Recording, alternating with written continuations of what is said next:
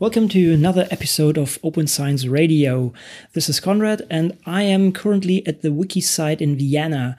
It's the 20 or the, this uh, conference takes place from the 23rd to 25th, uh, 2017, and it's kind of the community meeting of well, every everybody in the huge universe around Wikimedia that is interested in citations and everything related to that, and also Wikidata, which is basically the technology used in, in that case.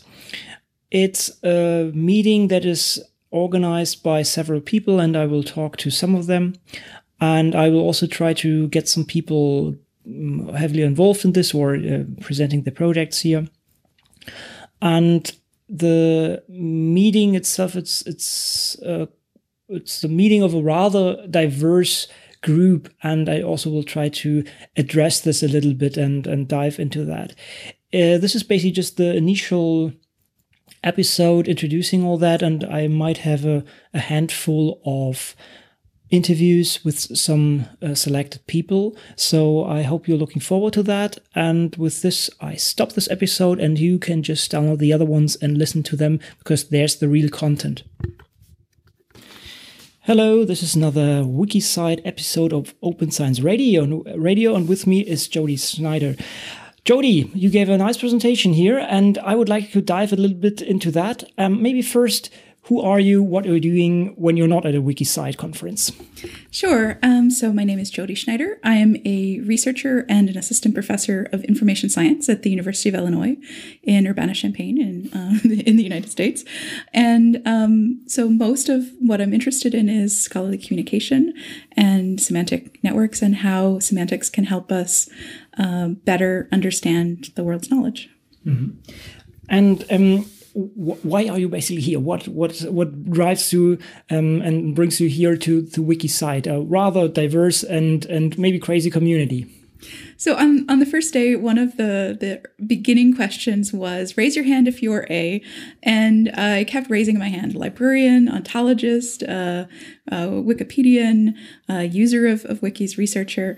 Um, this there's so much at the intersection of um, the the work here. So citations to me are are um, how you get at the world's knowledge.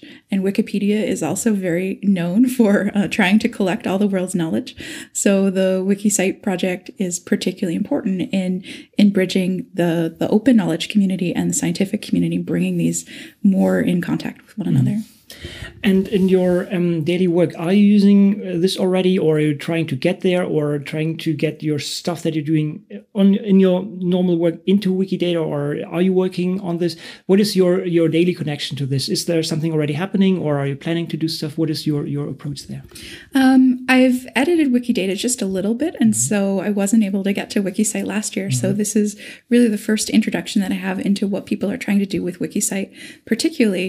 And um, yesterday at the conference, one of the um, interesting data sets that um, that came out was the um, Ziki data. Uh, the, the Zika uh, data set. So today at the hackathon, I'm talking to people um, from two different groups. One group that's thinking about uh, the Zika corpus. What kinds of things do people want to know about all of the papers on Zika? What um, questions do we have that we might be able to answer? And then the second group that I'm that I'm talking to is people who are interested in um, teaching about um, Wikidata, Wikicite, but particularly SPARQL um, as the semantic query language.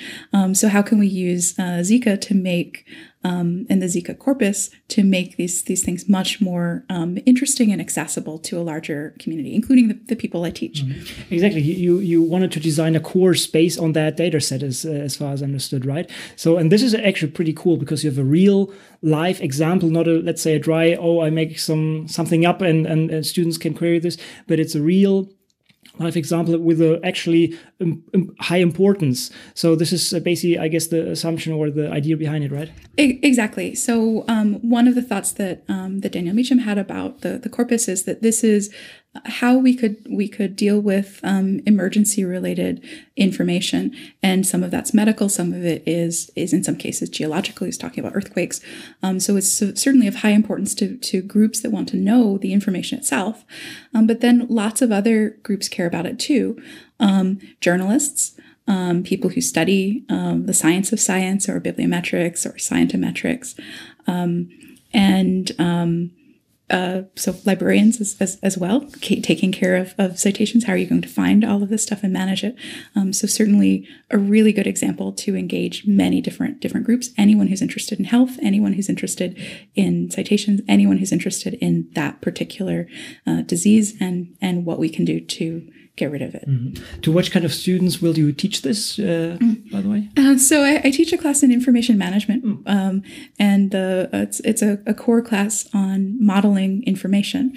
So we we cover uh, resource description framework and description logics and things like this. Mm. Um, so far, so far, unfortunately, we haven't we haven't had a SPARQL module. We need one, right. and so um, it looks like the the Zika corpus will will give us uh, an entry point into SPARQL. Mm-hmm. Uh, is this, by the way, an uh, open course? Uh, will you, can you make the material online? So because the, the, the, Zika the, the Zika uh, uh, SPARQL module absolutely is is mm-hmm. going to be um, everything developed um, mm-hmm. openly. Very much invite other people who are interested in in Zika, in SPARQL, in in teaching about information to to come and, and help develop it.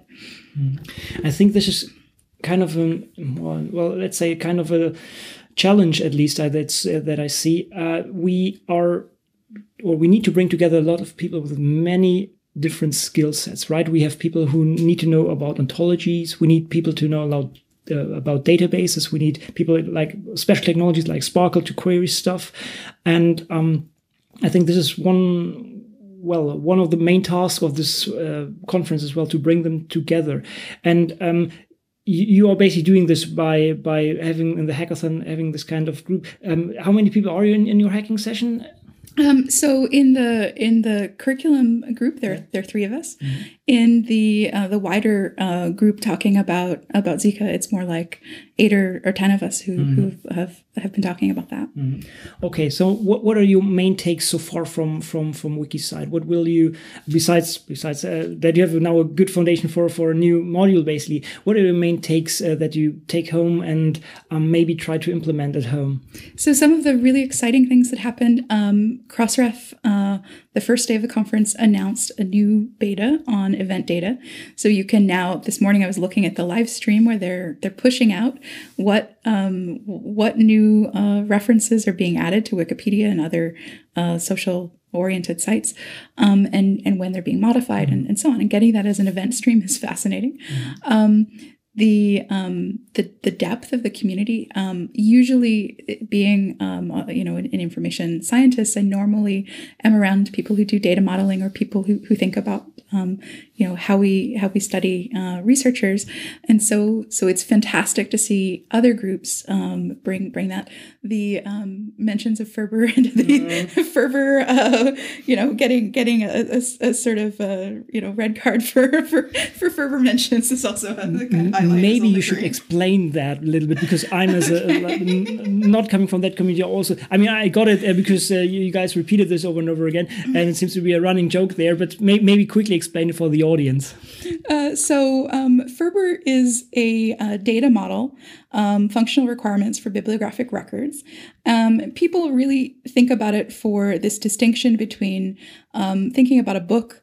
Well, um, there's you take a book like um, uh, or maybe something like Gone with the Wind, that's a book, but also a movie, and these various things. So you want to distinguish the work. It's all about the same concept.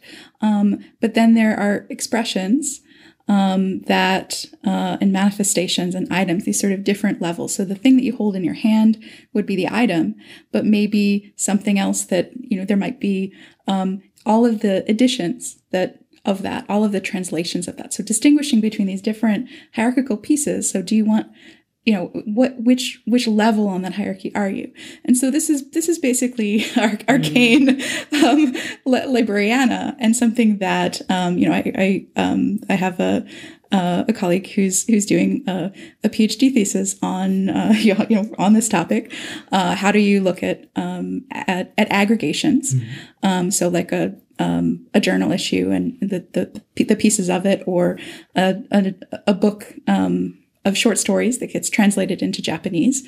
Well, how do you represent um, the individual things as well as the whole the whole thing. And so these are these are, are, are very important if you want to build systems that that find what you're looking for. And in fact, the original um, beginning of FRBR is uh, FISO to these these um, needs to find, um, identify, select, and obtain uh, items. Um, that's it sort of comes from that perspective, but it's something that I've, I've never seen in a wider community uh, talking about. Even though, of course, it, in, a, in, a, library community, it would be well well understood.